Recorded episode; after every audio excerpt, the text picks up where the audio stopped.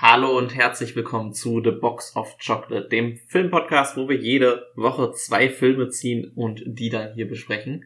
Wir sind mal wieder bei einer, einer Schnapszahl angekommen. Wir sind bei Folge 55.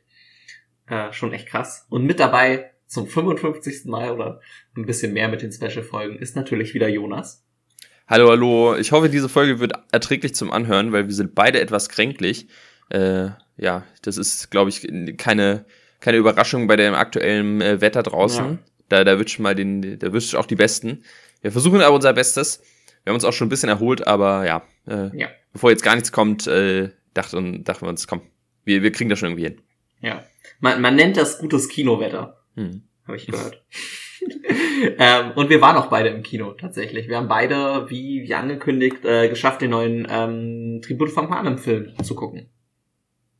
Hm, ja, also wir sind ja beide äh, große, große Fans, deswegen äh, sind wir natürlich reingegangen. Falls ihr jetzt, deswegen werden wir jetzt auch ein bisschen hier umfangreicher wahrscheinlich über diesen Film äh, quatschen. Falls ihr das äh, da keinen Bock drauf habt oder, äh, oder euch nicht spoilern lassen wollt, einfach in die Folgenbeschreibung gucken, da könnt ihr direkt zu den Filmen, die wir dieses Mal dabei haben, springen. Äh, das sind nämlich äh, erst Mama Mia und dann Exe the Gift Shop. Ja. Das sind die für diese Folge. Aber jetzt für den Vortrag, wie gesagt, äh, ja, ein kleiner Hunger Games Talk. Äh, wie ja schon, ja, wir, wir sind Fans. Wir haben es, ich glaube, vor Ewigkeiten hier mal eine, eine Sonderfolge, oder nicht eine Sonderfolge, wir haben mal äh, über Hunger Games hier gesprochen, über die ganzen Filme. Und auch so ein bisschen äh, durchbringen lassen, dass die auch so ein bisschen Guilty Pleasure von uns sind. Die sind jetzt nicht perfekte Filme, aber irgendwie haben sie einen kleinen Platz in unserem Herzen. Äh, und dementsprechend haben wir uns natürlich auch gefreut auf den neuen Film jetzt hier. Äh, kurze Frage vorweg. Hast du das Buch mal gelesen? Ich habe es angefangen, ich habe es aber nicht fertig geschafft. Also mhm. ich war so ein Drittel ungefähr durch. Ich werde es auch noch in der Nacht zu Ende lesen. Es liegt bei mir noch zu Hause rum. Aber ich war schon immer jemand, der sich sehr schwer getan hat mit Lesen ähm, und da oft sehr lange an einem Buch dann knabber, bis ich das dann schaffe. Mhm. Also. Ich, ich habe es nämlich auch nicht gelesen. Ich hatte, äh, meine, meine Schwester hat mir gesagt, ja, das ist ganz gut, sollen wir mal, kann man mal reinschauen. Und dann hatte ich diesen äh, diesen Herbst versucht, es zu lesen bzw. zu hören und habe irgendwie nach fünf Minuten gemerkt, ah nee, ich bin gerade nicht in der Stimmung zu. Hab's dann nicht gemacht. Ja. Jetzt, wo ich den Film gesehen habe, äh, würde ich es aber nachholen. Habe ich schon Lust drauf. Ja, also das als Hintergrund. Wir haben keine, ähm, kein Buchwissen. Äh, ja. Wir haben uns quasi nur ja, sagen lassen, was, was so in dem Buch vorkommt. Deswegen jetzt ja hauptsächlich äh, den, den Film als Film betrachtet. Ja. Was natürlich wieder wichtig ist, was ja auch bei den anderen Hunger Games Filmen und Buch immer so ein, so ein großes Ding war, ähm, das neue Buch oder also das Prequel ist auch wieder aus der Perspektive eines Charakters erzählt. Ähm, das heißt, du hast wieder sehr viel dieses, glaube ich, innere äh, Monologe, so ein bisschen. Ähm, das ist, oder Dialoge. Äh, es ist auf jeden Fall, das, das fand ich, war immer mit eins der schwersten Sachen, die die anderen Filme äh, zu tun hatten, das quasi versuchen runter zu, rüberzubringen, dass quasi durch die schauspielerische Leistung die, du diesem, diesem Dialog folgen kannst im Innerlichen. Und das ist natürlich auch hier wieder so ein, so ein Ding, würde ich sagen. Hm. Ja. Also, deswegen, wir haben äh, eine Art äh, Vorgeschichte zu den Hunger Games äh, Filmen die ja bei, äh, spielen während der 74. Hungerspiele. Also da mhm. geht die Geschichte los. Und hier kriegen wir jetzt die Geschichte mit von den 10. Hungerspielen und die Vorgeschichte von äh, Coriolanus Snow, den man als President Snow in den äh, Hunger Games äh, Filmen kennt, der von äh, Donald Sutherland gespielt wird, also der quasi Hauptbösewicht, wenn man so will. Und hier seine jungen Jahre und wie er es damals geschafft hat, die Hungerspiele so ein bisschen neues Leben einzuhauchen, weil sie auch kurz äh, davor waren, wieder eingestampft zu werden und er hat es geschafft, da so ein bisschen äh, Innovation reinzubringen. Und es geht eben um die Geschichte zwischen ihm und einer Tribute aus äh, Distrikt 12, der er zugeteilt bekommt. Da nämlich er, er ist so ein Akademiegänger und er will unbedingt so eine Art ähm, Stipendium haben, weil seine Familie sich das nicht leisten kann eigentlich. Sie sind gar nicht so wohlhabend, aber sie wohnen halt trotzdem im Kapitol. Und ja, dieses äh, Stipendium wird an denjenigen ausgegeben, der es schafft, nicht zwingend den Gewinner der Hungerspiele rauszubringen, aber ja, der so das Beste aus seinem entsprechenden Tribut rausholt. Das ist das erste Mal, dass das so gemacht wird. Und er kriegt eben eine aus äh, Distrikt 12, nämlich Lucy Gray, so eine Art äh, Sängerin, so eine Art, ja, so. Das, das, heißt, sie kommt nicht aus Distrikt 12, sie ist so eine, so, so, sind so ein Wanderzirkus oder sowas. Ja, genau. In der Art. Mhm. Und sie war dann zufällig in Distrikt 12, als sie gezogen wurde. Und die ist halt auch so ein bisschen frech und, und rebellisch und ja, es geht eben darum, wie er mit ihr zusammen äh, diese Hungerspiele so ein bisschen plant äh, und äh, die dann, dann sehen wir auch quasi, wie die Hungerspiele dann am Ende ausgehen. Also das ist ungefähr die, die Story von dem Ganzen und ist eben so eine Art äh, Prequel des, des Bösewichts. Ja. ja. Dann ähm, wollen wir, wollen wir doch mal reinsteigen. Also, wie hast du irgendwas von dem Film erwartet, bevor du äh, reingegangen bist? Ich habe schon einiges erwartet, äh, einfach daraus, dass ich ähm, doch so ein bisschen in den, dem Fandom ähm, auch, auch mal so ein bisschen bei Reddit gelesen habe und so weiter, dass viele sehr positiv über das Buch tatsächlich gesprochen haben. Ähm, und ich war ja sehr, sehr positiv, wie sie die, die ursprünglichen Bücher äh, adaptiert haben. Und deswegen hatte ich auch schon einiges an Erwartungen. Und äh, ich bin tatsächlich, glaube ich, einer der sehr, äh, der vielleicht wenigen, die sehr, sehr positiv aus dem Film rausgegangen sind. Ich fand ihn wirklich gut. Äh, mir hat er wirklich eigentlich genau das gegeben, was ich wollte. Ich wollte so ein bisschen mehr Backstory. Ähm, ich fand vor allem interessant dieser Aspekt, dass du jetzt mal wirklich Leute hast, die noch so explizit gesagt haben, quasi, die, die, die ganzen Hungerspiele sind doch voll das absurde Konzept, was du irgendwie so in den ersten Filmen halt gar nicht hast, weil da alle das halt seit 70 Jahren kennen und es ist halt quasi so akzeptiert. Und hier hast du ja noch diese, ähm, diese Vorgeschichte. Ich mochte diesen Retro, so ein bisschen Steampunk-ähnlichen Look äh, sehr gerne. Also mir hat er eigentlich genau das gegeben, was ich von dem Film haben wollte. Ähm, ich war sehr positiv daraus gegangen. Mhm. Da bist du tatsächlich einer der wenigen, weil äh, ich habe auch sehr viel negatives Feedback ja. gehört von, jetzt nicht äh, von persönlich, aber im Internet äh, kriegt der Film ganz schön auf die Fresse. Allerdings muss man auch sagen, dass er, dass die Hunger Games damals auch ganz schön äh, einen abbekommen haben, weiß ich noch. Also die sind bei Kritikern auch nicht gut weggekommen, ja, ich, ich, die, die ich, ich verfolgt habe. Dieses Young, Young Adult äh, Dystopia-Genre hat ja immer seine Probleme gehabt, mhm. würde ich mal, mal sagen. Ne? Also es wird ja, glaube ich, sehr oft abgestempelt ähm, als so naja, niederes Entertainment vielleicht. Hm. Deswegen ist ich muss sagen, ich, mir hat er auch gefallen. Ich habe ein paar, also mir hat er aber nicht so, war er wahrscheinlich deutlich weniger gefallen als dir. Ein paar Sachen haben mich gestört oder fand ich einfach nicht so, so rund. Aber im Großen und Ganzen, vielleicht verzeihe ich ihm halt auch einfach mehr, weil ich Fan bin und mich einfach freue darüber, wieder mal so, so Hunger Games zu sehen. Ich hatte durchaus Spaß an dem Film, aber ja, ähm, im Vergleich zu jetzt im Hunger Games 1 und 2 finde ich ihn dann doch etwas schwächer. So bei den 3 und 4, die, da weiß ich es nicht genau, das kann ich nicht genau sagen, aber ansonsten, ich finde, ich finde jetzt ist es auf jeden Fall keine Katastrophe für mich, jedenfalls als Fan. Hm. Und ähm, ich habe auch viel gelesen, dass äh, Fans von dem Buch wirklich äh, sagen, ey, das ist quasi sehr nah am Buch gehalten, fast eins zu eins abgefilmt, was ja auch eigentlich ein, erstmal ein gutes Zeichen ist, dass da nichts großartig rausgenommen wurde und dass eigentlich alles Wichtige drin ist, das ist ja auch schon mal was. Ja, auf jeden mhm. Fall. Also ich fand auch, also ich war, wo ich am skeptischen war, war, war die Schauspieler tatsächlich. Ähm, weil da gab es ja schon im Vorhinein auch so ein bisschen ne, Kritik, ähm, vor allem ähm, die, die, äh, wie heißt sie jetzt? Äh, Rachel Zegler meinst du? Ja, genau. Ist ja mhm. eh im Moment, ich, ich würde mal sagen, kontrovers im Internet diskutiert. Ähm, aber ich fand gerade da war das, das vollkommen äh, solide. Ich mochte auch, auch, was viele auch ich so gelesen hatte, dass sie die, die Musik, also dass, dass viele singen und so nicht mochten. Ich fand, das passte sehr gut zu dem Charakter. Ähm, also ich war da voll so okay.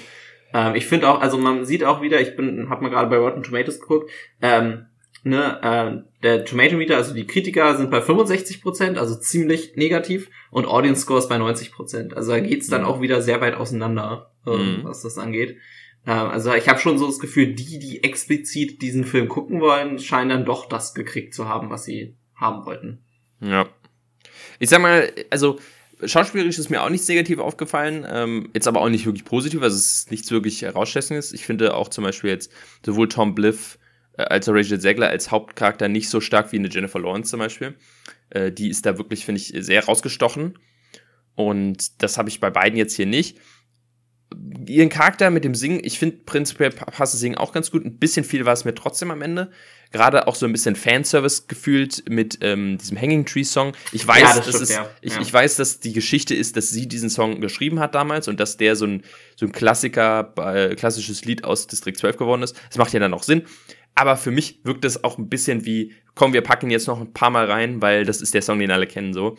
Äh, Ja, das, das, das, das haben sie nicht nur bei dem Song gemacht, das haben sie bei einigen Sachen gemacht. Du hast auch immer wieder Namen erwähnt, die dann in den anderen äh, Filmen bzw. Büchern vorkommen. Ne? Also Ja. ähm, das ist natürlich gerade bei so einem Prequel auch sehr einfach, weil es ist natürlich, du sitzt dann im Kino und dann hörst du den Namen, ah ja, das ist ja dann wahrscheinlich der Vater oder Großvater von dem und dem. Und dann Mhm. das ist natürlich sehr viel Fanservice, aber ja, naja, ist halt so. Also, was mich persönlich, glaube ich, am meisten dem Film gestört hat, ist halt schwierig zu sagen, weil ich mir halt sagen lassen, das ist genau so ein Buch. Und zwar ist es diese drei Akt, also es gibt so eine relativ kla klassische Mhm. Drei-Akt-Struktur. Es wird explizit sogar gesagt, hier Part 1, Part 2, Part 3 in dem Film. Und der dritte Part, und alle sind auch ungefähr gleich lang, würde ich fast sagen. Und der dritte Part ist wirklich so ein bisschen, ja, du musst, man muss sich vorstellen, am Ende von Part 2 kommt ein relativ großer Höhepunkt. Und man denkt fast eigentlich, ah, der Film ist jetzt gleich vorbei, so. Also Ja. einfach vom Struktur her. Und dann kommt aber noch Part 3, der fast wirkt wie ein anderer Film. Ähm, da geht noch mal ganz, äh, da sind wir noch mal ganz woanders und man ist so, okay, ja, irgendwie, äh, und das hat für mich vom Pacing her nicht so ganz funktioniert. Ich weiß, es ist genauso im Buch auch und ich wüsste jetzt auch nicht, wie man es anders machen muss, aber da eignet sich dann vielleicht es manchmal nicht perfekt, ein Buch komplett abzufilmen für einen Film. Weil für mich wirkte das halt wirklich so, also der Film ist für mich sogar auch ein, einen ganz kleinen, ganz leichten Tick zu lang. Hm. Und das hat mich dann nochmal rausgeholt, weil ich dann wirklich so dachte, okay, ja, dann ist er ja fast vorbei jetzt. Ne? Und dann geht er halt noch drei, äh, eine Dreiviertelstunde gefühlt. Das, äh, das, da, da zieht er sich für mich so ein bisschen und da hat er mich total verloren in der letzten, äh, im letzten Drittel, obwohl das ja eigentlich ein relativ wichtiges Drittel ist. Ja, also Ja. ich, ich hatte auch gelesen, dass manche geschrieben hatten, dass sie vermutet haben, wenn das damals rausgekommen wäre, so an diesem Höhepunkt, weißt du, das Young Adult, da hätten sie wahrscheinlich den, äh, das Buch in zwei gekartet und quasi zwei Filme daraus gemacht. Wahrscheinlich, ja. Ähm, und dann halt einfach ein bisschen den ersten Teil ein bisschen gestretched und den, vor allem letzten Teil, den dritten, den dritten Akt dann nochmal ordentlich gescratcht und dann halt zwei Filme gemacht und wahrscheinlich dann beide so knapp unter zwei Stunden äh, Mhm. werden lassen. Ja. Mm, Aber das eine, ist, ist natürlich jetzt viel, wäre viel zu großes Risiko gewesen. Das wäre auch Mhm. nicht gut geklungen, glaube ich. eine, eine Sache, die wir hier haben, ist, wir haben ja die Backstory vom Bösewicht. Und da bin ich mir Mhm. nicht so ganz sicher, weil wir haben, das ist natürlich dieser klassische ähm, Star Wars Move, ne? Du, du hast irgendwie den Bösewicht und dann erzählst du ihn aber in den, in den Prequels und man erklärt so ein bisschen, wo er herkommt und ähm, ne, man kann ihn nicht nachvoll, also man kann ihn nicht mit, nicht mit ihm übereinstimmen, aber man kann so ein bisschen nachvollziehen, wie es dazu kommen musste. Hier fällt es mir dann doch ein bisschen schwer, dem Charakter irgendwie Sympathie abzugewinnen, Ja, weil er dann doch, also es wird erklärt, ja, er ist ja auch arm und er gehört ja da auch gar nicht hin und er musste das und er wurde zu diese, er wurde halt irgendwie von dem System dazu gedrängt oder so. Versucht jedenfalls die Geschichte so ein bisschen erzählen, aber das wirkt für mich überhaupt nicht so. Also für mich ist es einfach ein, von relativ von Anfang an ein sehr, sehr ja, opportunistisches äh, Arschloch, das Ja. einfach genau richtig ist in dieser Situation. Und wo man sich denkt, ja, gut, also ich, ich habe jetzt nicht wirklich ein anderes Bild von diesem Charakter als vorher, wo man sich dann denkt, war das überhaupt nötig, diese Geschichte zu erzählen? Weil es gibt auch viele andere ähm, Hunger Games Geschichten, die ich auch sehr spannend hätte gefunden. ich weiß gar nicht, ob der Film das so viel will. Dieses, ähm, ich glaube, ich will, habe immer das Gefühl gehabt, ja, er ist von Anfang an so ein bisschen dieser narzisstische Typ halt, aber er hat, als Film zeigt er, wie gut er das verkaufen kann, als wäre er nicht so, habe ich so das Gefühl. Also weil er sich halt sehr gut verkauft als Mensch. Ähm, und das halt quasi, wenn man vielleicht nicht so direkt darauf guckt oder nicht wüsste, dass er der Bösewicht ist, sagen wir mal, würde jetzt den Film zuerst gucken, ähm, ob man dann quasi nicht direkt das so sieht, dass er halt so ist, sondern dass man das erst so zum Ende hin dann quasi deuten kann. Also, Mhm. das war, war so meine Überlegung. Ja, das, das, das kann auf jeden Fall sein. Ähm, ich glaube, wir müssten mal so einen kleinen äh, Spoiler-Talk kommen. Ähm, Ja. Also im Großen und Ganzen, ich fand den Film ganz okay. Äh, du fandest ihn sehr gut. Ja, Es ist auf jeden Fall, ich denke mal, für Hunger Games-Fans ist es, finde ich, ja. schon eine Empfehlung. Es ist, Also äh, bei, bei, bei mir reiht er sich auf Platz drei ein. Hinter den ersten beiden, aber Mhm. vor den, vor, vor Mockingjay. Part 1. ja, könnte, könnte bei mir ähnlich sein. Dafür habe ich, müsste ich sie vielleicht nochmal gucken oder so. Aber ja, so in dem Dreh. Also es ist auf jeden Fall nicht, ich wüsste, ich könnte jetzt nicht mit Definition sagen, das ist der schlechteste. Ja. So, dann kommen wir mal schnell zu einem Spoiler-Teil. Falls ihr den halt nicht hören wollt, dann könnt ihr in die Folgenbeschreibung direkt zu unserem ersten Film springen. Denn es gibt so ein paar Sachen, die, ähm, die fand ich dann, das, das hat mich dann doch ein bisschen genervt an dem Film. Und zwar, wir haben halt diese, diese Hungerspiele, ne?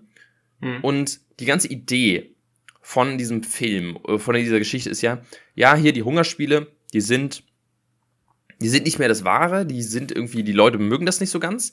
Wir müssen es ein bisschen aufpeppen. Und dann geht es ja auch darum, dass, dass äh, äh, Tom Blythes Charakter da so ein bisschen äh, neuen Wind reinbringt und jetzt plötzlich äh, die Tribute haben eine, äh, quasi einen Charakter und man kann spenden und so. Aber was mich daran gestört ist, zwei Sachen. Zum einen, du hast überhaupt nicht das Gefühl, oder du weißt gar nicht, wie sahen denn die Hungerspiele davor aus. Das habe Mhm. ich irgendwie, also es wird manchmal so angedeutet, man kann sich vielleicht so ein bisschen denken, aber ich habe halt nie diesen Vergleichswert von, okay, was ist denn jetzt großartig anders? Mir wird halt so ein paar Sachen weiß ich, aber ja, ist das jetzt eine Riesenveränderung? Das ist, ich konnte das nicht Also- so greifen, weil ich einfach nicht wusste, wie die Hungerspiele vorher abgelaufen sind. Ja, man muss sich das so ein bisschen aus Snippets, glaube ich, äh, zusammenbauen. Äh, Einmal, auf jeden Fall wird scheinbar jedes Mal die gleiche Arena genutzt. Mhm. Äh, das hätte ich auf jeden Fall verstanden. Die wird ja nur zerstört, zum Teil. Äh, was ja überhaupt erst dazu führt, dass die Zehnten jetzt irgendwie interessanter werden. Wo ich Ja, mir auch, ja, das dachte ich mir auch so. Also anscheinend sind die äh, normalen Hungerspiele wirklich so, die stehen in der Arena und nach einer halben Stunde ist es vorbei, weil Ja. die, du kannst ja nirgends Ja. verstecken. Ja. Ich, das wird ja auch quasi auch so ein bisschen angedeutet, indem, dass der, der Moderator quasi eine, eine Reservierung hat fürs Abendessen am gleichen Mhm. Tag noch, wo die anfangen und ganz überrascht ist, dass die Hungerspiele quasi noch länger gehen, sozusagen. Mhm. Ähm, das ist halt wirklich, also die, die, die haben wahrscheinlich wirklich mit Absicht auch die ersten neun nichts davon gezeigt, weil die halt einfach wirklich lame gewesen wären, bis auf den Schockfaktor wahrscheinlich. Mhm. Ja. Ich habe mich ein bisschen gewundert in dem Film, als, äh, weil äh, da wird dann die, ja, die Arena gesprengt und dann kann man da so runtergehen. Und ich habe Mhm. mich gewundert, dass die Spielemacher damit so cool sind, dass die einfach da unten in die Arena gehen. Ja. gut, dann sind sie ja da unten. Wir haben ja da eh Kameras, wo man denkt, warum habt ihr da überhaupt Kameras, wenn ihr nicht davon ausgegangen seid, dass sie da runterkommen? Achso, ich Äh. hatte es so verstanden, dass sie in der Nacht noch neue eingebaut haben. Na gut, das kann natürlich sein. Ähm, aber ich dachte äh, so, ja, ich, ich, ich habe mich dann gewundert, dass es dann so cool damit ist, dass man da nicht aus Versehen in irgendeinen Lüftungsschacht da die Arena fliegen kann. Ja, ich glaube, da waren sie sich einfach so sicher, selbst wenn die fliehen, dass sie halt einfach nie wegkommen. Ja gut, das hatten wir ja dann, Ja. die, die Ja. Situation gibt's ja. Ja. Äh, und das andere, was ich dann schwierig fand, ist, du hast ja, die ganze Idee ist ja, dass die, die, das, das Volk von Kapitol keinen Bock hat auf dieses Abmetzeln, also dieses, See Mhm. dieses seelenlose Abmetzeln. Und deswegen, de deswegen gesagt wird, hey, lass uns die eine Promotour machen, die sollen irgendwie einen Charakter haben, dass man für jemanden routen kann und Donations und so. Und das Problem, finde ich, ist, du siehst nie so richtig das Volk von Panem, wie es reagiert auf diese Changes. Mhm. Es gibt eine, Szene, eine einzige Szene, wo man es angedeutet, und zwar in diesem Krankenhaus, wo diese Krankenschwestern äh, hier ähm, Lucy Gray äh, Gitarre spielt sehen und man so merkt, Ja. ah, sie werden dafür berührt. Und sowas hätte ich mir, glaube ich, mehr gewünscht, weil du hast immer nur als Vergleichswert diese komische Akademie, die da so ein Public Screening hat und die dann so mitfiebern, aber ich dachte mir so, okay, soll das jetzt repräsentativ für komplett Pan oder das Kapitol Mhm. sein? Weil ja, also wie, wie diese Changes, die gemacht wurden, einen Einfluss haben auf das, was jetzt wirklich neu ist, das, das, das wurde mir nie so richtig gezeigt. Das wurde eigentlich alles aus der Sicht von diesen, diesen, diesen Schulleuten da Ja, gemacht. stimmt. Und ich dachte mir so, okay, das, das kann ich dann nicht wirklich greifen. Ja. Ja. Habe ich gar nicht so dran gedacht. Ja. Das ist, also machen natürlich die anderen Filme so ein bisschen, äh, also ein bisschen mehr, ne? Ja, beziehungsweise bei den anderen kann ich es noch mehr äh, verstehen, weil da ist es ja, da ist es aus der Sicht von, also gerade im ersten, ist es halt aus der Sicht von ähm, Katniss und die ist in Ja. der Arena. Und ja, das ist stimmt, natürlich die kann's scheißegal, was. mitkriegen. Ja. Genau, und da ist egal, was die anderen denken, sie muss einfach überleben. Hier hast du es aus, aus der Sicht von jemandem im Kapitol, der das guckt über Fernsehen. Und da ist es natürlich, für, für ihn ist es ja sogar wichtig, dass wie, wie anderen, weil er dann die Donations kriegt und so. ja. Ja. Ähm, Ja, du siehst es eigentlich nur über die Donations, so wie wirklich wie, wie quasi reagiert wird, ne? Genau, und da kannst du auch nicht so richtig, okay, ist es jetzt viel, was die da spenden Ja. oder wenig? So, es wird dann manchmal gesagt, aber irgendwie ja.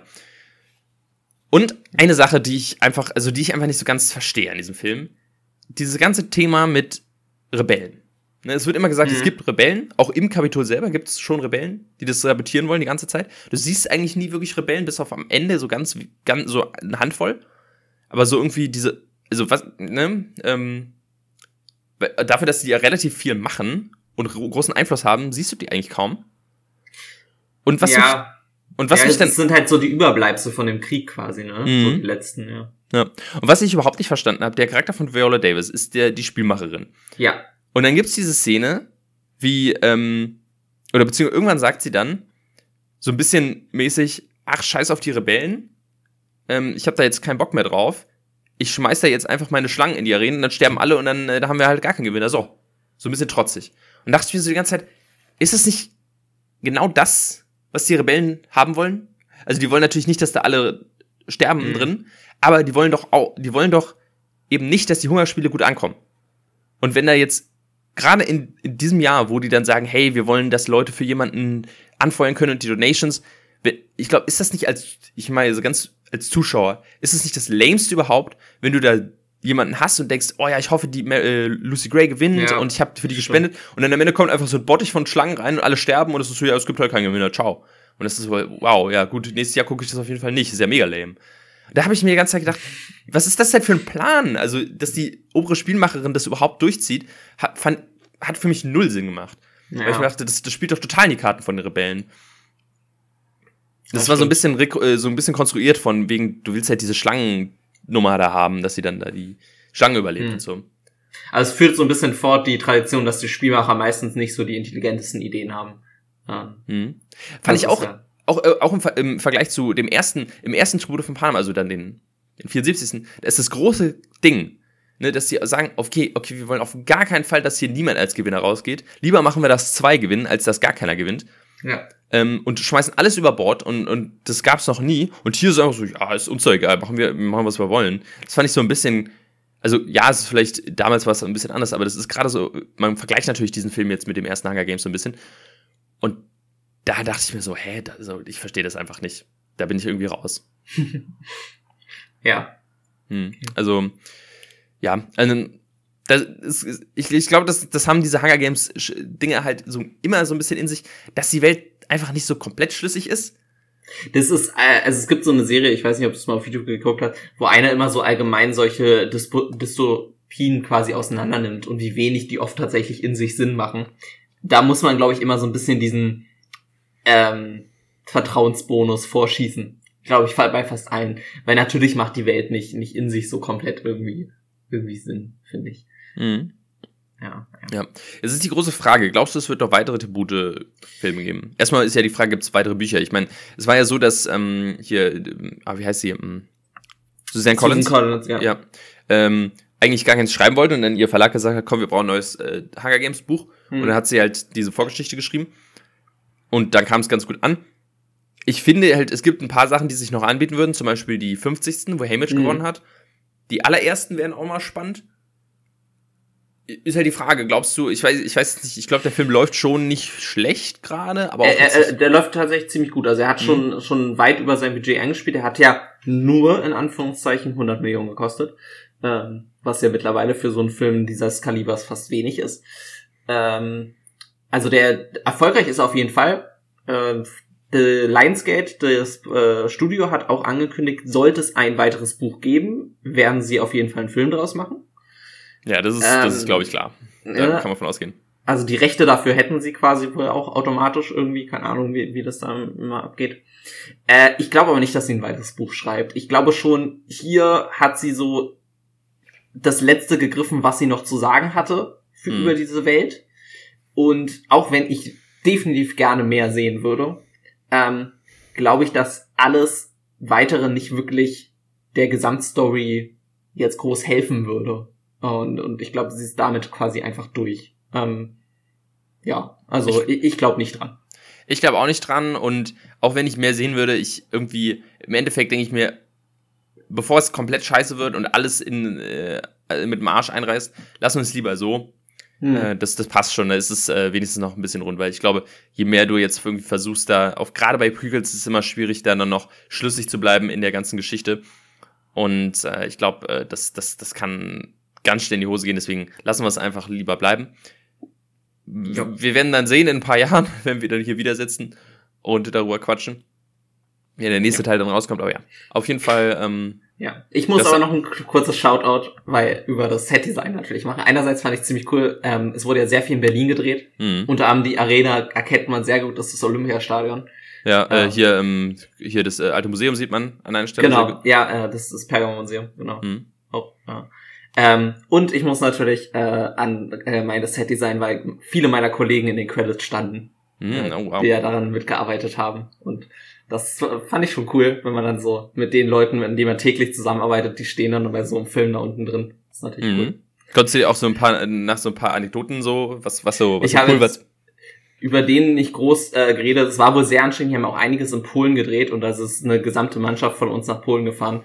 Ähm, und das war wohl sehr anstrengend. Aber allgemein sonst war es wohl sehr, sehr cool an dem Film zu arbeiten, weil halt auch einiges, wirklich viel auch wirklich gebaut wurde. Es wurde nicht so viel mit Greenscreen gearbeitet, wie es vielleicht aussieht. Das dachte ich manchmal so ein bisschen.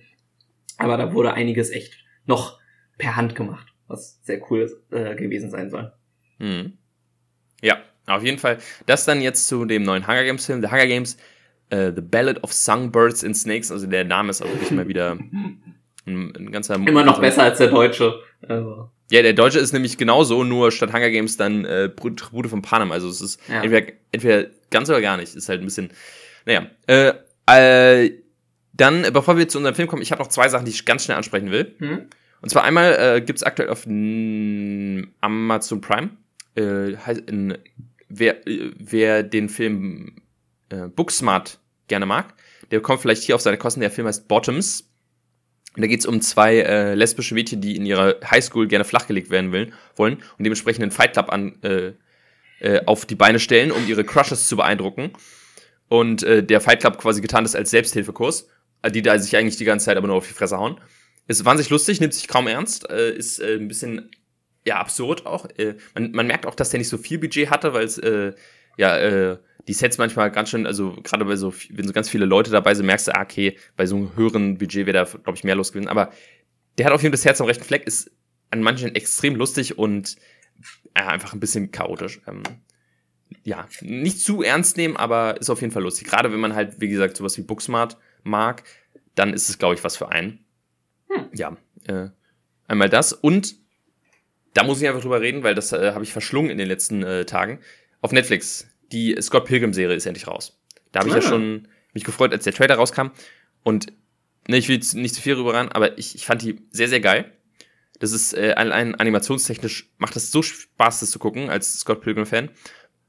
Als Disclaimer, wenn du kein Scott Pilgrim-Fan bist oder wenn du nicht die Story, vor allem wenn du nicht die Story kennst, dann sollte man sich das nicht angucken, weil dann ist es einfach gar nichts für einen. Man ist okay. so ein bisschen, äh, dieser, diese Serie lebt einfach davon, dass man die ganzen Charaktere kennt, dass man da Bock drauf hat und äh, auch die Story kennt, weil nämlich die Story ein bisschen anders ist, sage ich mal, ohne zu viel zu verraten. Das ist halt gerade der Gag an dieser an, an dieser Serie, dass es eben nicht die klassische Scott Pilgrim Geschichte ist. Und wenn man die klassische halt nicht kennt, dann versteht man den Gag auch nicht so ganz. Und vor allem, dass die Story ist nicht so der Wahnsinn, aber es ist halt cool, diese Charaktere, die man eigentlich im Hintergrund sieht, jetzt mehr beleuchtet und dass auch die alten Sprecher dabei sind. Ich meine, da ist ein Michael Sarah ist dabei, ein Chris Evans ist dabei, äh, Alison, äh, hier, ähm, Mary Elizabeth Winstead, also wirklich die komplette alte Riege, plus Edgar Wright hat auch noch mitgeschrieben. Äh, der, der Original-Comic-Autor äh, hat da mit, äh, mitgewirkt. Also es ist wirklich die alte Riege, die einfach gesagt hat, komm, wir haben wieder Bock auf Scott Pilgrim, aber wir machen mal was anderes. Und das ist für Fans halt, glaube ich, zum einen mega cool, aber man muss halt wissen, also wenn man was Falsches erwartet, wenn man jetzt einfach denkt, okay, es ist Scott Pilgrim animiert, wird man vielleicht ein bisschen enttäuscht, weil es nicht ganz so ist. Aber es ist auf jeden Fall eine Empfehlung wert. Also für dich, denke ich mal, ist es nichts. Du wirst nichts anfangen können. Aber äh, ja, wenn man Scott Pilgrim geil findet, dann auf jeden Fall reinschauen. Es sind acht Folgen, je 30 Minuten. Äh, mega. Hm, okay. Ich hatte jetzt schon fast damit gerechnet, dass du über die Squid Game Challenge redest, oder wie, wie das heißt. Nee, habe ich noch nicht reingeguckt. Ich habe mich ja fast äh, darauf beworben damals, vor hm. ein paar Jahren äh, nicht ein paar Jahren, äh, vor einem Jahr, glaube ich, war das, äh, ausgeschrieben. Und ich hatte wirklich überlegt, soll ich mich da bewerben? Ich hätte auch schon Bock drauf. Hab's jetzt nicht gemacht. Und deswegen will ich es irgendwie nicht gucken, weil ich die ganze Zeit mir denken würde, oh, ich könnte da, ich hätte jetzt dabei sein können und ich hätte gewinnen können und so. Deswegen will ich da. Ich habe auch nichts Gutes gehört, weil viele meinten, mhm. ja, es hat halt irgendwie nicht so wirklich den Reiz, wenn es halt nicht um Leben und Tod geht. ähm, dann ist es halt einfach nur so ein bisschen eine Game Show und nicht mehr. Dann warte mal 50 Jahre, äh, dann macht Netflix das, das dann wirklich mit Leben und Tod. So, ich würde sagen, jo. dann kommen wir zu den Filmen. Äh, ich habe letzte Woche gezogen Mamma Mia. Ähm, Film aus 2008, basierend auf dem gleichnamigen äh, Musical, hat mittlerweile auch ein Sequel bekommen. Äh, das habe ich jetzt nicht geguckt. Ich auch nicht. Das ich mal vorweg zu sagen. Okay, gut, dann äh, reden wir nur über den Film. Das Musical habe ich nämlich auch nicht geguckt. das, das auch irgendwie. Ähm, die Geschichte ist relativ simpel, ähm, weil sie eigentlich nur darum geht, irgendwie äh, Aberlieder in einen Film einzubauen. Ähm, auf jeden Fall geht es darum, ähm, die alleinerziehende äh, Mutter Donna lebt mit ihrer Tochter Sophie auf einer Insel in ähm, Griechenland, wo sie ein Hotel betreibt. Und äh, Sophie heiratet bald und lädt dazu ihre drei vermeintlichen Väter ein, äh, die sie durch das Tagebuch ihrer Mutter erfahren hat, dass diese drei äh, ihre Väter sein können. Und lädt die halt alle gleichzeitig ein und ähm, daraus entspringt dann ein, ein, ein großes äh, eine große Menge an Missverständnissen, die eigentlich sich so durch den ganzen Film ähm, ziehen, weil es mal wieder so ein Film ist, der mit einem Gespräch ähm, gelöst hätte werden können, äh, was hm. ich eigentlich immer nicht so mag. Ähm, ja, aber ich hatte ihn mal reingeworfen. Es war so, ist so einer meiner Filme, den ich glaube ich unzählige Mal geguckt habe, weil es so ein, eine der wenigen DVDs war, die wir als Kinder hatten. Und vor allem so, wenn wir irgendwie längere Autofahrten hatten, haben wir immer so, so einen DVD-Player, weißt du, gehabt, so fürs Auto. Und da war der immer dabei und meine Schwester hat ihn geliebt und deswegen mussten wir den äh, ja sehr, sehr, sehr oft gucken. Ähm, es hat jetzt gut getan mir, dass ich ihn lange nicht geguckt hatte und jetzt mal wieder geguckt habe. Dadurch konnte ich den deutlich mehr äh, mögen, als ich ihn äh, damals äh, hatte, weil das wirklich so ein, so ein Dauerschleifending war. Ähm, ja, ich rede jetzt schon wieder viel zu lange. Wie hat der dir denn gefallen? Ich, äh, ich habe es, glaube ich, letztes schon gesagt, ich äh, habe es geschafft, diesem Film relativ aus dem Weg zu gehen in meinem Leben. Obwohl er sowohl von meiner Freundin, ich glaube auch von meiner Familie, doch relativ kultig ist. Ähm, wir haben hier ein ähnliches, eine ähnliche Situation wie mit High School Musical, wo man sagen muss, ey, für unsere Relation ganz schöner Kultfilm. Hm. Äh, beziehungsweise aber auch, glaube ich, für die ältere Generation, die halt mit ABBA aufgewachsen ist. Ja, auf jeden Fall. Ähm, und deswegen habe ich ihn jetzt zum ersten Mal gesehen, jetzt auch, äh, und es hat auch gut getan, dass ich ihn gesehen habe mit meiner Freundin, die neben mir saß und komplett, äh, ja, die ganze Zeit äh, fangirlig da mhm. unterwegs war. Mir hat er gefallen. Das kann ich sagen. Ich hatte eine gute Zeit mit dem Film. Aber ich, also, ich muss ihn jetzt auch nicht nochmal gucken. Sagen wir es so. Und ich glaube, ein großer Teil davon ist einfach, äh, wie du schon meintest, das ist am Ende des Tages hier eigentlich ein riesiger es ist der Aber-Film. Und die Story ist natürlich so ein bisschen mit der heißen Nadel gestrickt von, okay, wie kommen wir jetzt irgendwie zum nächsten Lied? Hm. Und dementsprechend ist dieses ganze Drumherum zwischen zwei Liedern meistens so, ja, okay, was passiert jetzt? Okay, die machen da jetzt irgendwas und ah, jetzt gehen wir dann. Ah, jetzt kommt das nächste Lied, wunderbar. Und dementsprechend äh, ist man dann, steigt man irgendwann so ein bisschen aus dem Film raus und ja, äh, das ist, glaube ich, das, äh, weswegen, wenn man nicht so viel mit Aber zu tun hat, was für mich der Fall ist, dann, äh, dann catcht er, glaube ich, einen deutlich weniger logischerweise. Ja. ja ich, ich, ich musste sagen, ich, ich, ich hatte, als ich den Film angemacht habe, dachte ich mir so, okay, ja, ich kenne drei Aber-Lieder. Ich kenne Dancing Queen, ich kenne mhm. äh, äh, hier Mama Mia und ich kenne Waterloo. Und dann über den Film hinaus habe ich gemerkt, nee, okay, ich kenne deutlich mehr Aberlieder. Man, kennt, man kennt so viele krass, ne? Und ich finde es mhm. auch richtig schlimm, wie viele man einfach, also gut, bei mir liegt es vor allem daran, dass ich den Film halt so oft gesehen habe, aber wie viele ich einfach mitsingen könnte. So. Weil die halt so, die sind halt wirklich gut. Also ich finde wirklich, ich, ich mag Abbas Musik. Ich bin jetzt kein, kein Aber-Fanatiker, aber es ist so, es, die geht schon echt einfach runter, muss ich sagen. Mhm. Ja, auf jeden Fall. Das ist auf jeden Fall starke Musik. Und das ist halt das Ding, dass ich, ähm, dass man dem Film auf jeden Fall anmerkt, wenn du aber Fan bist, entweder weil du es halt jetzt als Kind neu entdeckt hast oder wenn du wirklich damals irgendwie aus den Konzerten warst oder es damals im Radio gehört hast. Hm. Also, wenn du richtiger Fan bist, ich glaube dann, also dann kann ich mir gar nicht vorstellen, wie du auf diesen Film klarkommen kannst. Weil der ist ja, dann, dann kommst du ja gar nicht mehr äh, zur Ruhe. Also, das, das, das muss ja so genial sein und äh, deswegen kann ich auch nachvollziehen, warum der so beliebt ist. Vor allem dann unter, ich sag mal, Älteren, die dann damals aber, äh, die mit aber auch sehr viel verbinden. Da ist natürlich, da, da ist die Story natürlich scheißegal. Da ist es einfach genial, dass diese Lieder da irgendwie nach und nach kommen. Und wenn dann einfach dein Lieblingslied plötzlich da angestimmt wird, ja, da könnte ich auch nicht mehr mich zurückhalten. Also, mhm. für mich die Szene, ich glaube, das ist, glaube ich, für die meisten auch die Szene, ist natürlich Dancing Queen, wie sie dann irgendwie durch die Straßen tanzen und alle Frauen da mitnehmen und an dem Steg am Ende sind, da muss ich sagen, da habe ich selber fast eine, eine Träne verdrückt. Das fand ich schon irgendwie, das fand ich sehr, sehr wholesome einfach. Ja. Ich finde halt auch, also man kann, ich habe auch so ein bisschen Kritiken gelesen, das ist natürlich, viele von denen sind jetzt keine Musiker, ne, die es singen. Und es sind auch mh, vor allem ähm, hier unser, unser alter James Bond. Ähm, Pierce Brosnan. Pierce Brosnan ackert sich schon so ein bisschen an dem Lied ab, vor allem bei, ähm, äh, wie heißt das jetzt, ähm, SOS. Ja, ja, oh Gott, oh Gott. Ja, also das ah, nee, ist mir, nee, oder doch, es ist, doch, es ist SOS, ja. also ich weiß auf jeden Fall, es gab ein Lied, wo, wo mir Pierce Brosnan negativ aufgefallen ist, wo ich dachte, ach Gott, oh Gott, ey. Ah, nee, Ja, nee, also- Winner, Winner Takes It All ist es, glaube ich. Da, das, das, Das, äh, das Ende, wo sie da an dem, äh, an der Klippe stehen quasi Mhm. so. ja, das auch. Also er ackert sich schon auf dem Lied, aber ich hatte immer das Gefühl, dass die irgendwie alle zumindestens mit aller ihrer Energie dabei waren. Also ich finde, man hat so diese, dieses Gefühl gehabt von, die hatten richtig Spaß dabei, was sie da gemacht haben. Auch wenn sie es vielleicht nicht richtig können, es war auf jeden Fall immer Energie in der Sache. Mhm, auf jeden Fall, das äh, merkst du dann, finde ich, auch ganz gut an dem, äh, dem, ja, die letzten Szene, wie sie dann Waterloo singen, Ja. auf dieser Bühne oder so. Da sieht sie einfach, die haben da alle, alle echt, glaube ich, das glaube ich, das war eine gute Stimmung am Set. Ich glaube, das ist Ja. sehr, sehr lustig da gewesen. Da hat sich Ich hatte auch, auch, ja, ich hatte auch gelesen, dass die äh, immer Champagner am Set hatten und immer im Hintergrund Champagner wohl getrunken haben. ich glaube, das, das passt ganz gut dazu. Ja, ähm, aber ja, ich, äh, hm? ja, ich wollte, wollte über den Film auch so ein bisschen reden, weil ähm, ich mich so ein bisschen auseinandergesetzt hatte, damit, dass es eigentlich eins der super seltenen Beispiele ist für einen weiblichen Blockbuster, in Anführungszeichen. Also einen, einen Film, der ja wohl schon eher auf jeden Fall an Frauen gerichtet ist, würde ich mal sagen, der dann auch noch von einer Frau geschrieben, von einer Frau ähm, Regie geführt wurde und von einer Frau produziert wurde. Also wir sind auf jeden Fall, glaube ich, nicht die Zielgruppe dieses Films, würde ich mal sagen. ja, ja, auf jeden Fall nicht.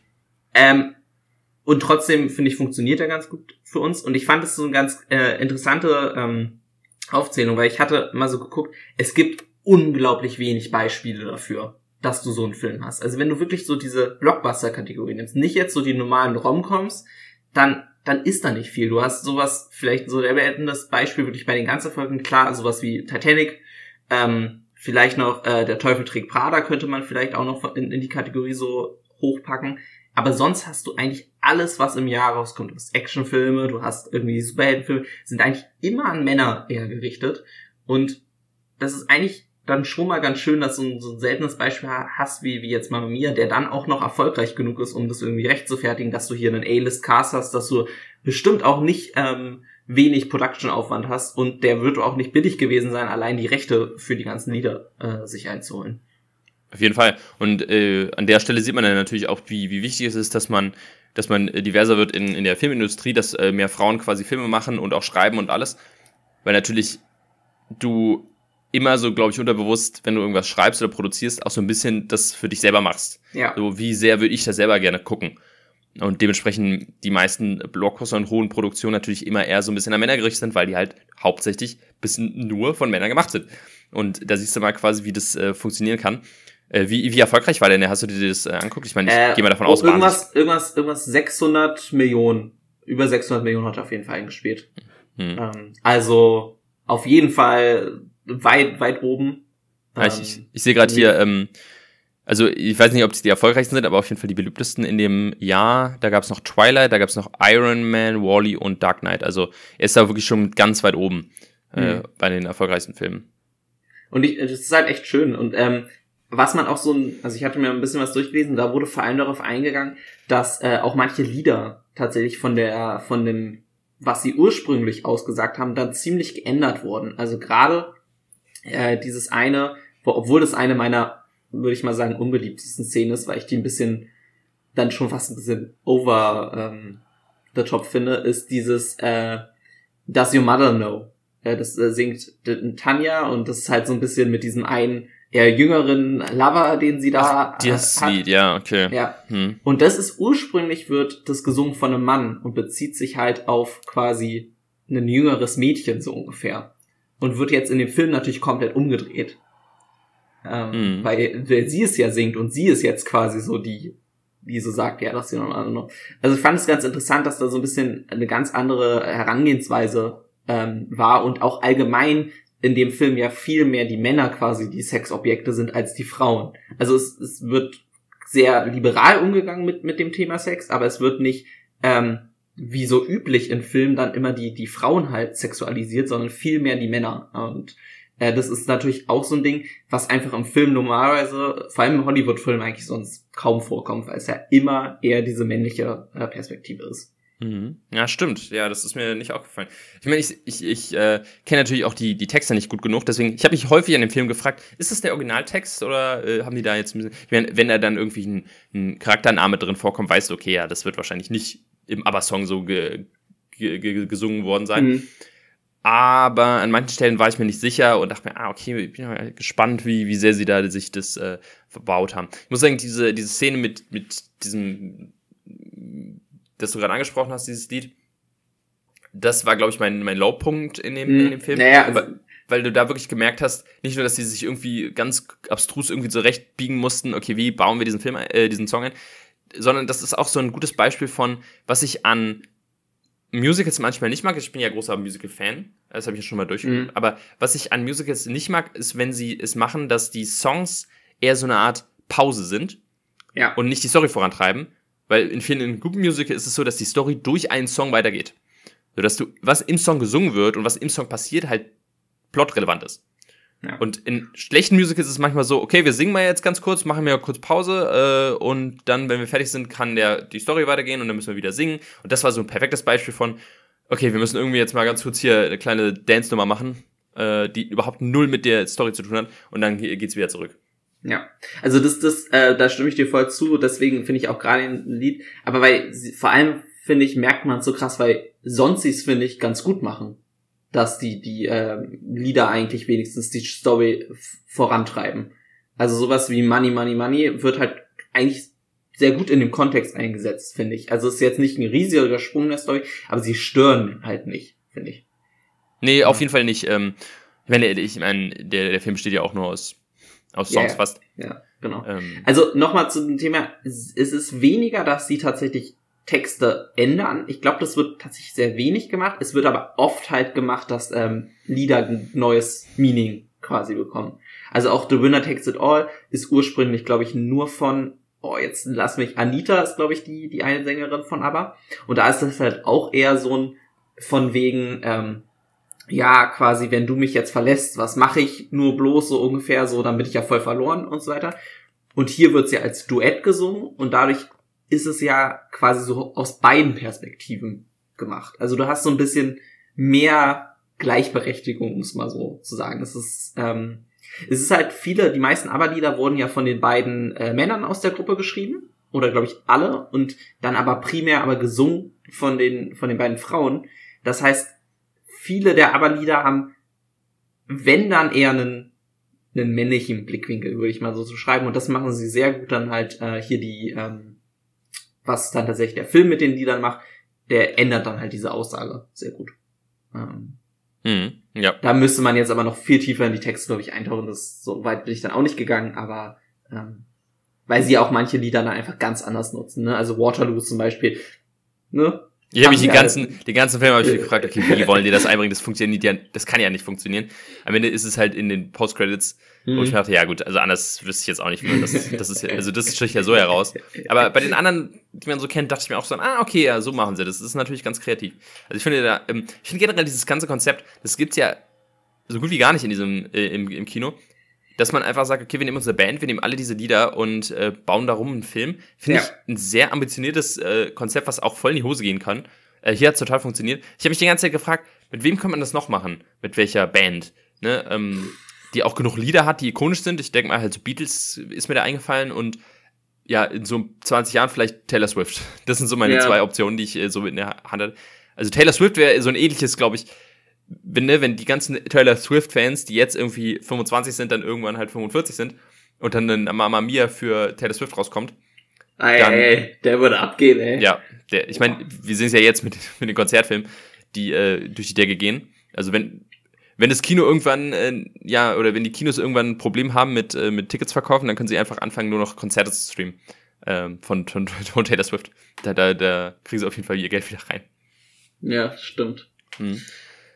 Aber ja, ich, mich wundert persönlich aber halt, also vielleicht kriegt man es auch nicht mit, aber dass halt nach dem Erfolg von Mama Mia es niemand versucht hat äh, zu kopieren. Das ja, halt ich glaube, es liegt wirklich daran, dass es einfach so unglaublich schwer ist. Also, dass es wirklich so eine Kombination ist und du musst, glaube ich, auch wirklich einiges an Geld in die Hand nehmen, äh, was das Risiko dann halt nochmal ähm, mhm. erhöht. Und da hat sich wahrscheinlich einfach keiner getraut. Und es ist halt auch dieses Problem, äh, dass da, glaube ich, trotzdem immer noch dieses Vorurteil sich hält, dass halt Frauen vor allem nicht so viel ins Kino gehen. Aber das liegt ja, finde ich, wie so ein Film zeigt, dass es einfach zu wenig Filme gibt, die diese Zielgruppe ansprechen. Ähm, dass wenn ein guter Film kommt, ich meine, wir haben es jetzt mit Barbie zuletzt gesehen, dann kommen die Leute ja auch. Es ist halt nur, dass einfach diese Zielgruppe nicht bedient wird. Hm. Ja, da ist jetzt die große Frage. Ähm, wir haben ja jetzt beide schon angekündigt, dass wir den zweiten nicht gesehen haben. Weißt du aus, auf Anhieb zufällig, äh, wie erfolgreich der zweite war? Oh, ist ja, das ist ja auch mal wieder so ein äh, Legacy-Sequel gewesen, so 20 Jahre, ja. nee, 10 Jahre später so.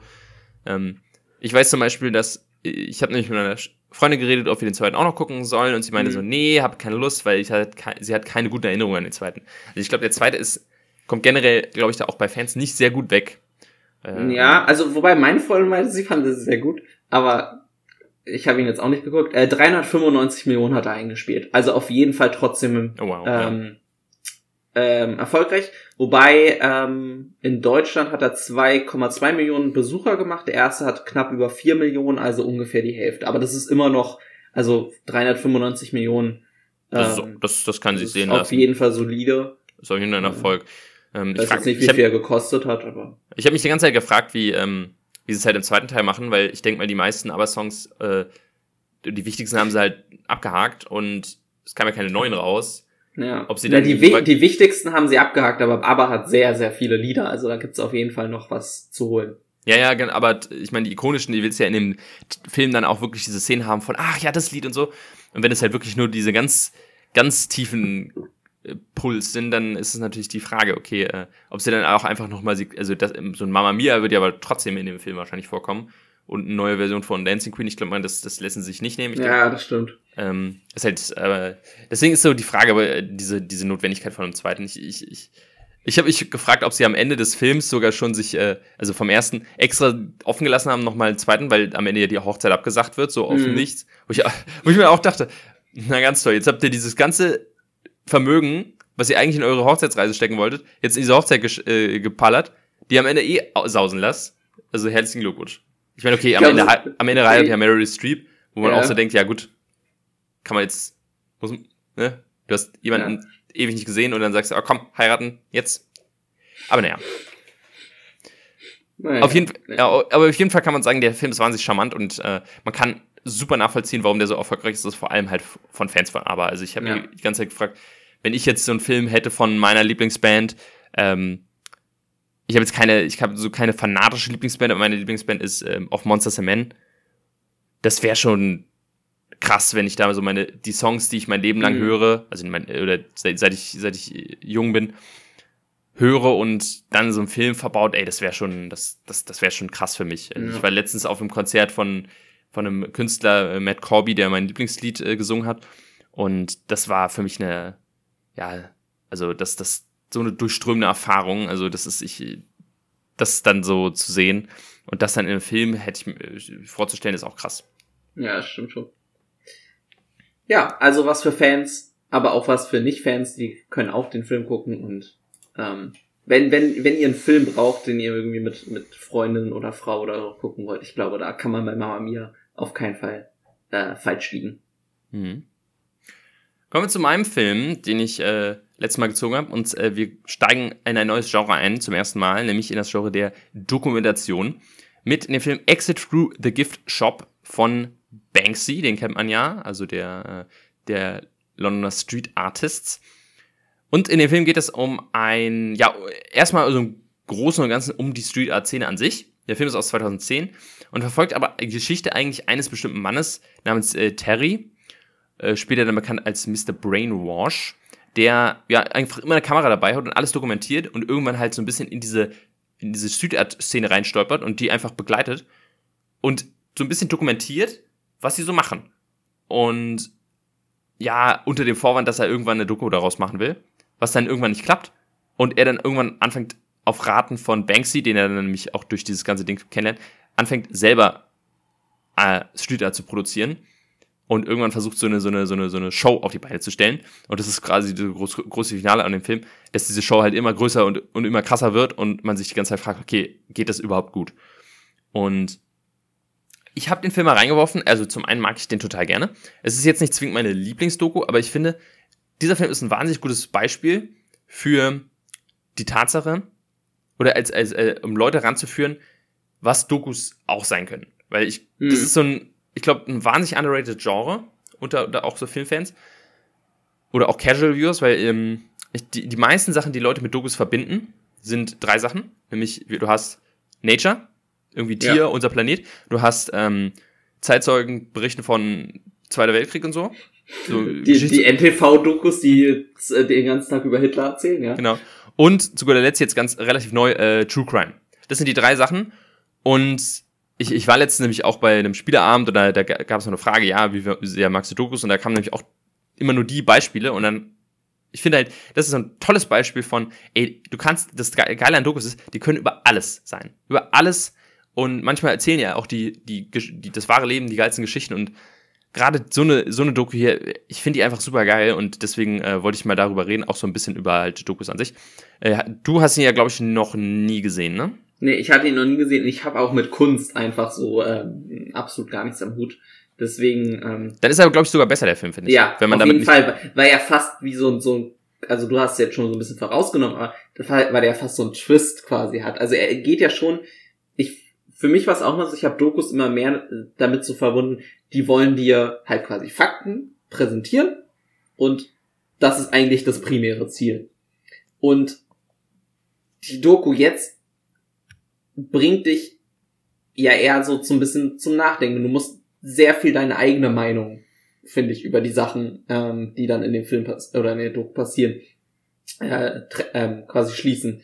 Und weniger, dass der quasi dir vorgibt. Also vor allem eigentlich mit am besten sind wirklich so diese letzten Minuten, ähm, wo dann nochmal die ganzen Künstler ihre, ihre so ein bisschen ihre eigene Meinung zu diesem ganzen Thema ähm, Sachen und du sitzt dann am Ende, wenn, wenn die Doku vorbei ist, sitzt du da so und musst erstmal so ein bisschen in dich gehen und sagen, wie, wie fühle ich mich jetzt darüber? Weil der Film baut halt Terry die ganze Zeit als diesen eigentlich sehr sympathischen Menschen auf und am Ende bist du so, irgendwie weiß ich nicht so richtig, wie ich mich jetzt über ihn fühlen soll. Weißt du?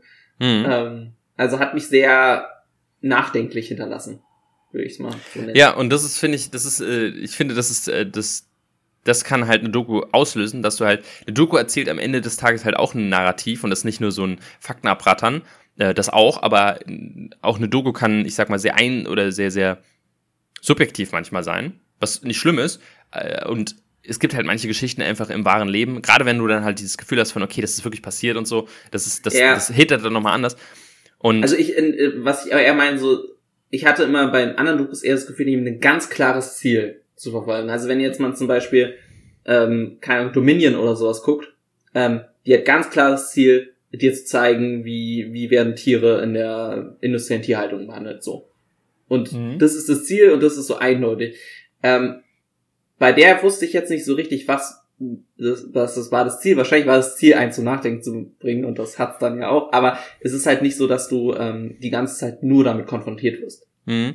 Ich glaube, ich glaube schon, ich würde, glaube ich, in dem Sinne widersprechen, dass ich glaube schon, dass der Film ein klares Ziel hat, äh, weil der ja auch von Banksy produziert wird, dass diese Grundaussage ist so, Kunst sollte nicht Sellout sein und so ähm, und Street Art mhm. sollte pure bleiben und so.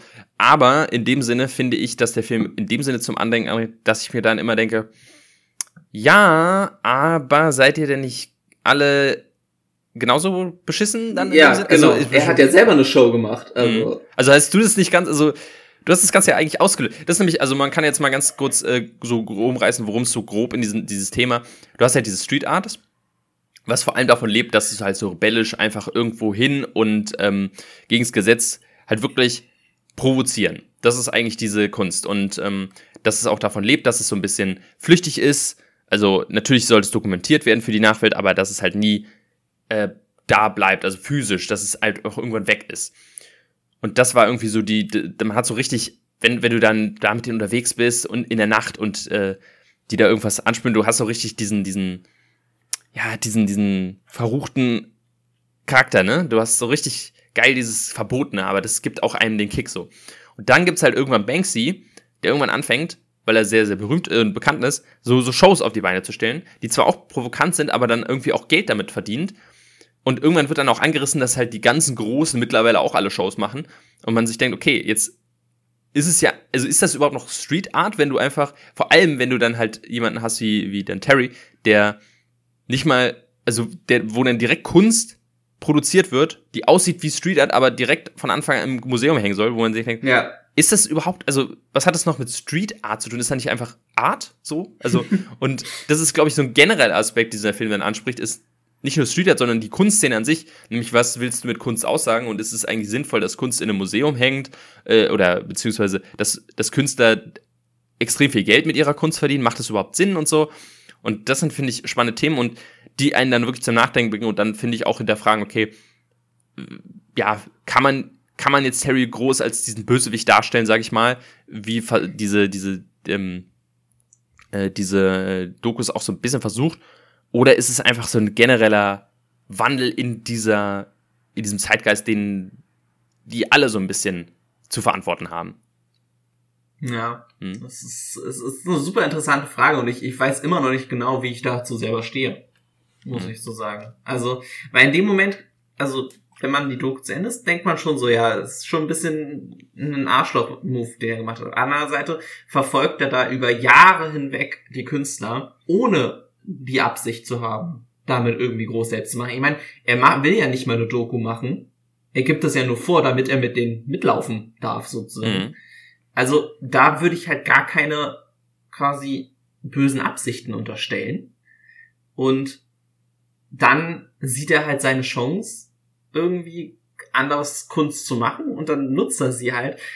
Und ich meine, wir wissen alle, dass irgendwie der Kunstmarkt ziemlich bescheuert ist. Ne? Also mhm. der ist ja vor allem, es ist ja kein Geheimnis, dass da viel Geldwäsche eigentlich mit betrieben wird mit Kunst und dass da ähm, diese absurden Millionenpreise für Kunst eigentlich, ich meine, das ist nichts Objektives. Warum ist jetzt das eine Bild, was, was, was der gemalt hat, 50 Millionen wert und das, was, was der gemalt hat, ist, ist nichts wert. So, also ich, das, ich finde, Kunst ist da eh unglaublich, einerseits subjektiv, aber auch unglaublich einfach an den Haaren herbeigezogen, solche Preise. Und dann, wenn da halt einer seine Chance nutzt, da dann selber erfolgreich zu werden in dem Markt, ist es eigentlich auch nicht verwerflich groß. Mhm. Nur weil er jetzt nicht der große Street Art Künstler ist, weiß ich nicht. Also es ist ein super interessantes Thema auf jeden Fall. Mhm. Ich finde halt, also, also man kann auf jeden Fall, ich sag mal, ähm, in dem Sinne, um die jetzt die Macher auch so ein bisschen in den Schutz zu nehmen, im, ich, ich, man kann auf jeden Fall den den Unterschied ziehen zwischen was, was Terry macht und was, was die anderen machen, auch wenn ja. sie auch Shows machen. Die machen wenigstens Shows mit Street Art, die sie selber gemacht haben. Äh, so, also die kommen von der Straße, haben da die ganze Zeit Street Art gemacht und haben irgendwann angefangen, ihre, ihre, auch ihre Kunst auszustellen. Wo man zum einen bei Terry ist, er war fast nie, also er ist immer mitgelaufen, aber seine eigene Kunst war ja sehr, sehr, also er hatte dieses komische Bild von sich mit der Kamera und so, aber dann ist er relativ schnell angefangen, ähm, ja, direkt ins Museum auszustellen, wo man sich denkt, okay, das ist ja auch nicht wirklich Sinn der Sache, dass du, es ist ja, und es zu Stüder zeichnet sich ja auch so ein bisschen davon aus, dass es gerade diese Motive so cool sind, weil sie eben auf der Straße für alle sind, zu sich sind und auch mhm. so ein bisschen dieses, dieses Wiederholungseffekt, dass du einfach, du hast einen Charakter oder einen Tag und der ist einfach überall. Und das ist so ein bisschen dieses, dieses Reviermarkiermäßige. Und das hast du ja dann nicht, wenn du einfach sagst, okay, ich mache hier eine Kunstshow mit meiner Kunst, und das andere ist, was, wo ich auch dann so war, okay, das fühlt sich einfach falsch an irgendwie, ist dieses, er nimmt dann ganz viel Geld in die Hand, nimmt sich ein Riesenteam und produziert einfach ganz viel Kunst. Also er denkt, ja, ist es Sinn der Sache, dass du da irgendwie so eine, so eine, so, eine, so ein, so ein Atelier hast mit so ganz vielen Leuten, die für dich die ganze Zeit Kunst machen, die dann unter deinem Namen läuft? Und vor allem dann, äh, ich glaube, das war dann auch so der ähm, Kritikpunkt, dass es so ein bisschen wie eine Parodie auf so Klassiker der äh, des Street Art äh, wirkt, dass man einfach irgendwie Popkultur nimmt und die einfach irgendwie zusammenwirft. Mhm. So, ja, wir nehmen jetzt einfach mal hier Elvis und er hat eine, eine, Wasserpistole. So, und dann nehmen wir Marilyn Monroe und die hat irgendwie, eine, keine Ahnung, eine Zylinder auf. Und dann nehmen wir hier, keine Ahnung, wir nehmen Obama und der, der reitet auf einer Rakete. ja, machen wir so. Und so wirkt das fast so ein bisschen die Kunst, die er da macht. einfach so willkürlich irgendwas greifen und irgendwie an die Wand werfen. Und ja, das ist dann irgendwie, finde ich dann auch so ein bisschen, als dann so wie du die, die, die Reaktion quasi auf die Öffentlichkeit siehst, wie so, oh, was für eine tolle Kunst und ich will das alles kaufen. Das ist natürlich dann auch wirklich total absurd, wie man sich das so vorstellt. Ja, da wird halt wieder dieser Kunstmarkt so ein bisschen offenbart, ne? Es, mhm. es ist halt, bei Kunst ist alles immer nur das wert, was halt Leute sind bereit zu zahlen. Das, Kunst hat nicht in sich einen intrinsischen Wert sozusagen, den, den man irgendwie machen kann. Und man muss halt auch immer zugeben, nur weil, weil, also ich stimme dir da voll zu, ich bin da auch da eher so dabei, dass sowas, was, was Banksy gemacht hat, irgendwie ein bisschen mehr auslöst, finde ich, ähm, in einem, ähm, und mehr Aussagekraft hat. N nur weil wir das so denken, kann ja sein, dass jemand da den Elvis viel interessanter findet und dann ist dem halt äh, das mehr Kunst, sozusagen. Ähm, das ist halt immer so ein, so ein, so ein Ding, wo, wo, wo jeder anders ist. Ähm, obwohl es halt natürlich sich so ein bisschen komisch anfühlt, wenn dann da in so einer quasi auf so einem industriellen Level quasi Kunst produziert wird. Das ist halt dann irgendwie immer ein bisschen komisch. Mhm. schon. Ja. Aber was halt, finde ich, ne, und das ist, das ist halt das Coole an, an Dokus, die bringen einen wirklich zum Überlegen und so, über halt auch alles mögliche an Themen, ne? Das ist halt, ich, ich bin, ich bin so historisch nicht so interessiert, dementsprechend mhm. war ich früher, was Dokus angeht, ne, man ist halt so ein bisschen, verdorben, sag ich mal, von der Schule, weil du halt da so viele Hitlerdokus gucken musstest oder halt so Geschichtsdokus und halt das halt damit verbindest. Aber halt, wie gesagt, es kann Dokus über alles geben und ähm, gerade gerade das finde ich ein super Beispiel. Ich bin noch nicht so tief in dem Doku-Game drin. Es gibt vieles, was ich noch gucken möchte. Aber das ist, finde ich, immer so ein perfekter Einsteiger. Äh, gibt's, gibt's so ein paar, gibt's so ein paar Dokus von deiner Seite, wo du sagst, äh, die kannst du empfehlen? Ja, aber da muss man ähm, relativ hart im Nehmen sein, würde ich mal sagen. Äh, das kommt bei mir so ein bisschen aus, aus, aus der Sache, weil ich mich da für die Themen sehr interessiere. Also sind halt diese äh, Cowspiracy und Seaspiracy sind auf jeden Fall sehr mm, zu empfehlen, sind beide, ja. sind beide auf Netflix. Äh, Dominion ist auch so ein, so ein Ding, das ist noch härter, würde ich sagen, als Cowspiracy. Äh, die gibt's kostenlos, kann man online gucken. Ähm, sonst so richtig Dokus, also ich habe ich jetzt gar nicht so im Kopf. Ich glaube, ähm, oh, wie hieß die denn nochmal? War das ein Doku? Mir fällt es jetzt gerade nicht ein, aber es gibt, ähm, gibt ja unendlich sozusagen. Mhm. Ähm, also ich, ich kann mal zwei nennen jetzt, äh, oder ich kann ein paar mehr nennen, aber auf jeden Fall jetzt so in dem Sinne von äh, äh, Tierschutz gibt es auf jeden Fall zwei, die ich sehr, sehr mag. Das eine ist äh, Blackfish, da geht es um mhm. Orca und äh, ja. die Tatsache, da habe ich vor kurzem erst hier im Quartex kurz angestellt, ähm, warum man die in sea, also dass SeaWorld einfach asoziale Scheiße ist und man gerade Orca nicht in Gefangenschaft halten sollte. Und da gibt es noch einen anderen, nämlich The Cove oder die Bucht. Und da geht es vor allem um Delfine, warum die nicht in Gefangenschaft gehalten werden sollen. Und vor allem geht es dann sehr stark um eine Bucht in Japan, wo möglicherweise, man weiß es nicht, und es geht in der Doku darum, dass man da versucht, Aufnahmen herzukriegen, äh, ja, ein großes Delfinschlachten irgendwie jede Woche stattfindet. Ganz, ganz schlimm. Also es ist wirklich auch sehr, sehr harter Tobak. Ja. Äh, aber krasser, krasser Film. Und so eine Doku, die ich äh, sehr, sehr geil finde, die war auch bei den Oscars, hat äh, da Doku gewonnen. Icarus. Da geht es nämlich um äh, Doping und da, das, die fängt mhm. total geil an. Da fängt nämlich so an, dass äh, jemand, so, so, ein, so ein alter Radsportler, sagt, hey, ich möchte mal ein Experiment ausprobieren, weil ich war nie so richtig erfolgreich. Ähm, ich, ich dope mich mal, so unter ärztlicher Aufsicht, und guck mal, ob das wirklich einen Unterschied macht, wenn ich jetzt bei einem Fahrradturnier dabei bin oder so. Und versucht dann halt unter ärztlicher Aufsicht sich jemanden zu suchen und findet da jemanden in Russland. Und dann findet er durch den raus, dass es so einen riesen Russland-Doping-Skandal bei den Olympischen Spielen gab. Und es wird richtig krass. Also der, der findet, wie gesagt, der fängt, die Doku fängt mit einer Intention an und mitten in der Doku merkt man, okay, wir müssen gerade was anderes. Wir haben hier gerade was ganz Wildes aufgedeckt und müssen auch diesen, diesen äh, Professor da oder diesen Arzt irgendwie aus Russland rausschmuggeln, weil der halt irgendwie verfolgt wird oder so. Und die decken da richtig kranken Scheiß auf. Also das ist, äh, man hat es ja mitbekommen, dass es halt äh, großen Skandal mit Doping gab in Russland. Und ich weiß nicht, ob die Doku das ausgelöst hat, aber die hat auf jeden Fall einen Teil dazu beigetragen. Das ist, das war krass. Also das ist eine meiner Lieblingsdokus. Und jetzt mal so ganz anders, äh, Free Solo, das äh, sagt vielleicht auch vielen was. Da geht's Den um, habe ich tatsächlich geguckt, ja. Ja, da geht's um, äh, um, um dieses ähm, ohne Seil so, so Felswände hochkraxeln. Hm. Und das ist auch so eine Doku, wo man sich denkt, ähm, also die einfach so, so, so für ein willkürliches Thema ist, aber halt total spannendes erzählt. Also das sind so ein paar Dokus, glaube ich, mit denen man gut anfangen kann. Ja. Hm. Und äh, eine, eine muss ich noch erwähnen, das ist nämlich mein absolut Lieblingsdoku, die ist halt schwierig zu, ja, zu definieren. Und zwar, die heißt Samsara.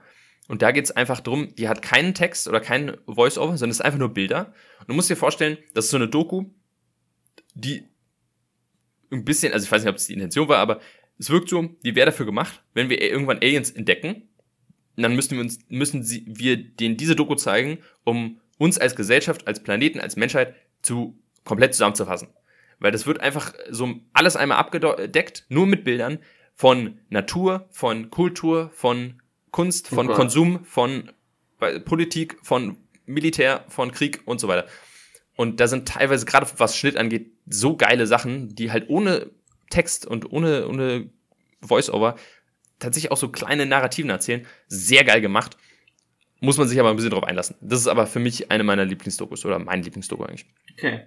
Crazy. Ja, also das soweit zu Extra Gift Shop auf jeden Fall eine Empfehlung wert. Gerade halt. Ja. Nee, das, me- deswegen meinte ich, gerade wenn man halt keine Ahnung von diesem Thema hat, ist es noch mal geiler, weil ich habe auch nicht so wirklich viel Ahnung von diesem äh, Südart-Ding. Und dafür ist es dann noch mal viel spannender, weil du halt einfach, ja, das ist halt so ein, so ein, so ein Einführen. Du wirst fast wie an die Hand genommen und so in den Hinterhof geführt und äh, dir gezeigt, was für eine magische Welt das ist. Also das ist halt Mhm. total geil. Und vor allem, weil du nicht weißt, was am Ende rauskommt. Das ist halt, ähm, macht's richtig spannend sogar noch.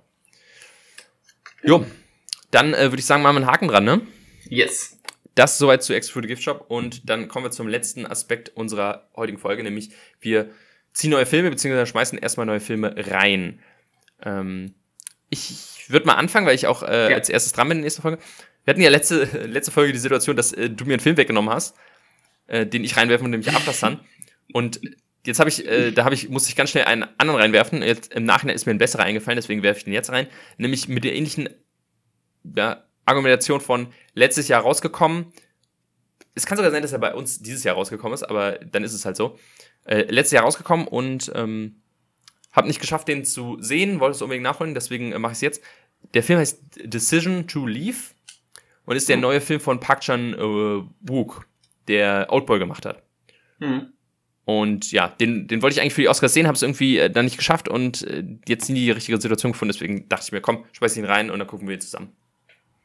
Okay. Was wird's Ähm, denn bei dir? Ja, ich hab, ich war so ein bisschen erstaunt. Ich hatte einen, mir jetzt einen Film im Kopf gekommen und dachte ich, hä, den, über den haben wir doch locker schon mal gesprochen. Dann habe ich in unsere Liste geguckt und dann dachte ich so, oh, hatte ich den echt nie reingeschworen. Worauf mal jetzt einer meiner absoluten Lieblingsfilme ist, und zwar Good Will Hunting. Hm, Good Will Hunting, ja. Hm. Äh, Den werfe ich dann mal rein. Alles klar. Dann äh, ziehen wir mal Filme raus, die es tatsächlich dann werden. Äh, nächste Folge dann. Und ich ziehe als erstes. Und ich habe gezogen, nicht willentlich, aber es ist so, äh, den Film, den ich gerade erwähnt habe, nicht Decision to Leave. Yay! äh, passt ganz gut. Ich, ich habe mich eh dann jetzt gefragt, äh, wenn, wenn er bei uns dieses Jahr rauskommt, dann wäre eigentlich ja noch was für die, äh, für die Top-Liste. Passt ja ganz gut. Na, dann habe ich ja zwei Fliegen mit einer Klappe geschlagen, weil den hätte ich im Zweifel sowieso gesehen. Okay. Perfekt, Äh, dann haben wir es direkt ja. Ich habe gezogen Kill Bill. Kill Bill, ja cool, da habe ich auch wieder Bock drauf. Da ist jetzt die Frage, machen wir beide? Weil bei Kill, gerade bei Kill Bill ist es, glaube ich, schwierig, nur, Ja, ja. ja, Da können also, wir Part ich 1, 2. ich denke mal, also, wir können, wir können vielleicht so fok uns fokussieren auf den ersten, weil ich den auch deutlich besser finde. Hm. Aber ich würde beide, also ich persönlich würde beide gucken. Ja, Hm? können wir so machen. Hm? Wir können mal gucken, ob es die irgendwo gibt. Ich glaube, Kill Bill könnte es auf äh, Netflix geben, ne? Die sehe ich da irgendwie immer. Ja, Wird ja aber auch dauernd mal irgendwie wieder was runtergeschmissen und so weiter. Hm, sieht. Ah, hier, Magenta TV. Hm.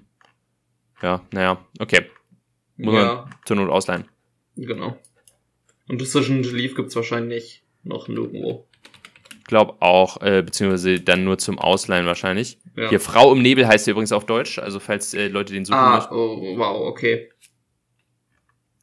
Ähm, Sky, M ja, Mubi. Also falls man einen Mubi-Account hat, da gibt's Kann man, kann man über Prime Video Channels abonnieren? Kann man nicht ausleihen? Nee, also man kann, man kann ja zubuchen quasi. Ah, okay. Channel. Okay. Also dann gibt's quasi beim nächsten Mal äh, zum einen die Frau im Nebel und dann dazu noch. Hast du jetzt gezogen? Nicht Good Will Hunting, sondern äh, Kill Bill. Kill Bill. Ja, genau, so. Ja. Genau. Ähm, also Frau im Nebel und Kill Bill gibt's dann beim nächsten Mal. Beim nächsten Mal werden wir auch, kann ich jetzt schon mal spoilern, über den neuen Saw reden. der kommt nämlich bald raus. Der kommt äh, für uns, glaube ich, jetzt äh, diese Woche raus. Aha. Da gehst du rein. Ich, äh, ja, da gehe ich auf jeden Fall rein. Ich äh, bin ja Saw-Fan und äh, da bin ich sehr gespannt. Aber ich habe schon einiges gehört, deswegen äh, ich da Bock drauf. Okay, dann, Ähm. dann musst du aber höchstwahrscheinlich alleine drüber reden. ja, ja, werde ich, werde ich, keine Sorge. äh, ansonsten, ich weiß gar nicht, äh, was noch rauskommt. Äh, Na, Wi- Wish ist jetzt draußen. Aber Oh, den werde ich, glaube ich, auch nicht im Kino gucken. ich muss auch sagen, ich, äh, ich habe Schlechtes gehört und es ist von Anfang an sah der nicht so gut aus. Ähm, Jetzt kamen die ersten Kritiken, also nee, da, das ist auch wieder so ein, Ja. äh, ich warte auf Disney Plus. Die einzige andere Sache wäre noch Napoleon. Aber da weiß ich nicht, ob ich da Lust drauf habe. Ich auch, Den- ich, ich habe da auch nicht so aktuell Lust drauf und ich höre auch nur so durchmischtes, sag ich mal. Ja. Ja, deswegen, ich denk mal, wir gucken mal, was so, was, was so am Ende rauskommt. ja. Das Witzigste ist nur, wie sich äh, Ridley Scott mit den ganzen Kritikern anlegt. Ähm, irgend- irgendwie hat er gesagt, die Franzosen mögen sich, mögen sich nicht mal selber oder so, hat er auf irgendeine Kritik geantwortet oder so. Das ist, der ist ja immer sehr witzig, wenn, wenn so Sachen ankommen. Mhm. Ja, also wir schauen mal, was in der nächsten Folge dann auf uns zukommt, in dann regulär zwei Wochen.